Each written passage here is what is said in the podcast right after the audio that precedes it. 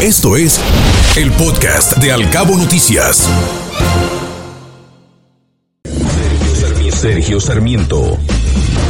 Reforma. Esta mañana Sergio Sarmiento habla de la inversión extranjera y se refiere a lo que pasó ayer en la mañanera. Dice que ayer el presidente López Obrador despidió su mañanera con el anuncio de que iba a tener una videollamada con Elon Musk. No imagino, dice Sergio Sarmiento, que cuando Cemex o Bimbo hacen una inversión en Estados Unidos, sus directores generales deban hablar con el presidente de esa nación. En México no. El presidente López Obrador había declarado que no permitiría que la nueva planta de Tesla se estableciera en Nuevo León porque no hay agua. Era un golpe injusto para los neoloneses. Estas sugerencias dejan en claro que el presidente, que nunca ha trabajado en una empresa, desconoce los factores que se toman en cuenta para realizar una inversión. El presidente nunca entenderá por qué en toda la zona árida de Estados Unidos hay inversiones industriales muy importantes o por qué Israel, en un desierto, es un gigante económico. Y es que el agua es muy importante pero las inversiones en infraestructura permiten superar el problema. Al presidente no le gusta el sistema en el que se establecen reglas para todos. Prefiere negociar directamente con los directivos de las grandes corporaciones. A esta forma de gobernar se le llama corporativismo y genera malas decisiones y muchas oportunidades de corrupción. Carlos Loret de Mola, El Universal.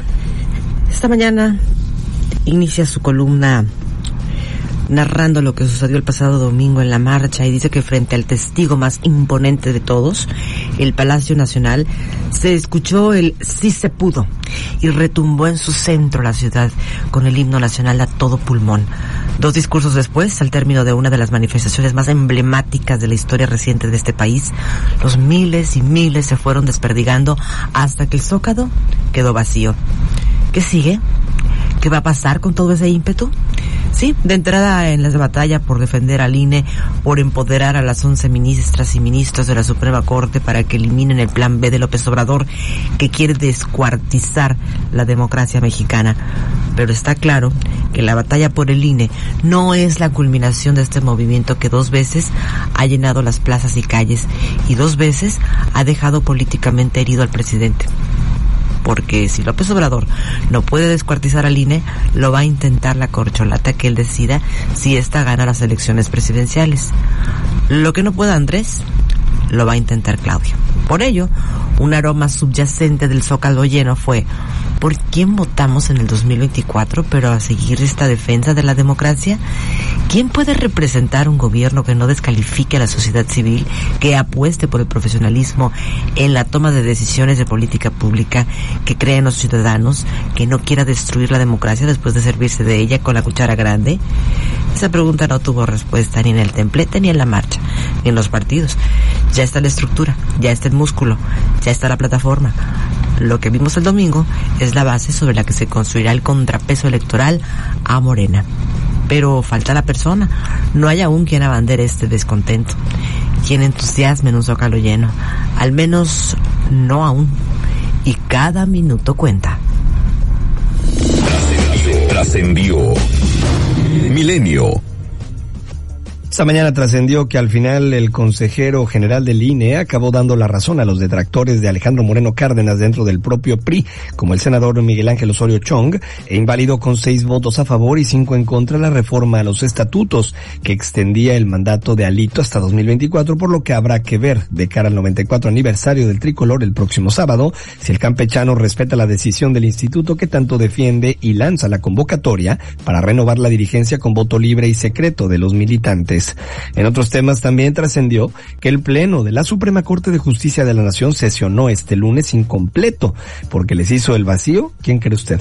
La ministra Yasmín Esquivel. Esto después de que el viernes pasado fue señalada de plagiar su tesis de doctorado en la Universidad Anáhuac. El asiento permaneció vacío durante toda la sesión entre los ministros Loreta Ortiz y Juan Luis González Alcántara, sin que se informara de los motivos de la ausencia. Por cierto, hablando de universitarios, hoy será designado Hugo Alejandro Concha Cantú como nuevo abogado general de la UNAM en sustitución de Alfredo Sánchez Castañeda. Templo Mayor. Reforma. Si no hay un cortocircuito de última hora, hoy se sabrá en qué estado se instalará la planta de autos eléctricos de Tesla en México. El anuncio oficial se tiene previsto para mañana en el Investor Day, que es una de las fechas más esperadas, no solamente para los inversionistas de la empresa, sino para los fanáticos y seguidores del controvertido Elon Musk. Mientras el mundo se pregunta si finalmente Tesla anunciará su esperado compacto de precio accesible, unos 25 mil dólares, en nuestro país, la duda es si la mega inversión de la fábrica caerá en Nuevo León o si el gobierno federal se sale con la suya y se la lleva a una entidad morenista. Bueno, en realidad la duda la tienen los políticos nacionales en el cuartel general de Musk en Texas. Hace tiempo que la decisión está tomada. De hecho, la videollamada de ayer entre el hombre más rico del mundo y el hombre más cerrado del mundo habría sido una mera cortesía, en la que por suerte intervino el canciller Marcelo Ebrard en calidad de algo más que traductor presidencial. Raimundo Riva Palacio, el financiero. El día de hoy Raimundo Riva Palacio retoma lo referente a la marcha el 26 de febrero y lo que se dijo el día de ayer en la mañanera. A nadie debe sorprender, dice, los insultos y mentiras del presidente contra algunas de las figuras más visibles que participaron en la concentración que desbordó este domingo la Plaza de la Constitución.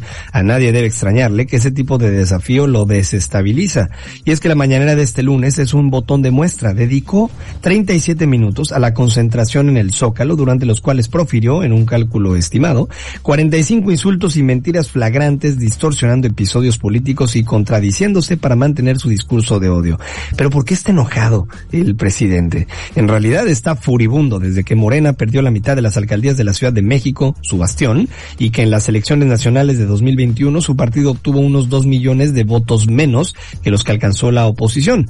Todos los días el presidente agrega pinceladas a su cada vez más inevitable retrato de autoritario cuando reacciona con sevicia retórica a quienes no participen en el culto a su personalidad ni bailen al ritmo de su tambor. No importa si es un asunto local o internacional, el presidente acomoda la realidad a su pensamiento. Y es que a muchos les parecerá muy afortunado tener un presidente como él, pero a otros les empezará a causar lástima sus limitaciones, aunque se enoje, siga enojado y busque quienes le paguen la incomprensión que debe sentir entre sus compatriotas y en el mundo. Y es que hubo declaraciones importantes, Ana, a propósito de la marcha de el 26 de febrero y ninguna de ellas, tanto del presidente como de sus allegados y su gabinete, fue en ningún momento reconociendo la expresión de libertad y por supuesto de libre manifestación a propósito de la marcha a favor de el INE y por supuesto en contra del plan B, sino más bien descalificando algunos más graves que otros en sus comentarios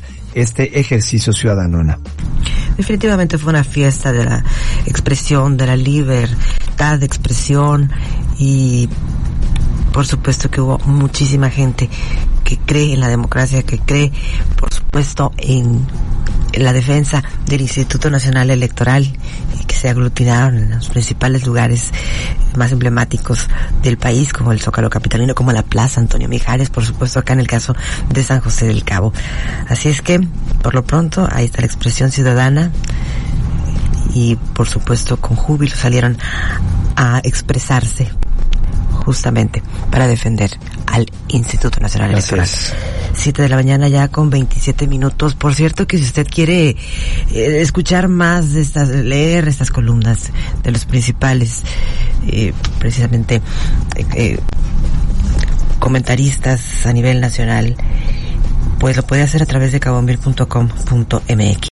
Escuche Al Cabo Noticias de 7 a 9 de la mañana con la información más importante de los cabos, México y el mundo por Cabo Mil Radio 96.3.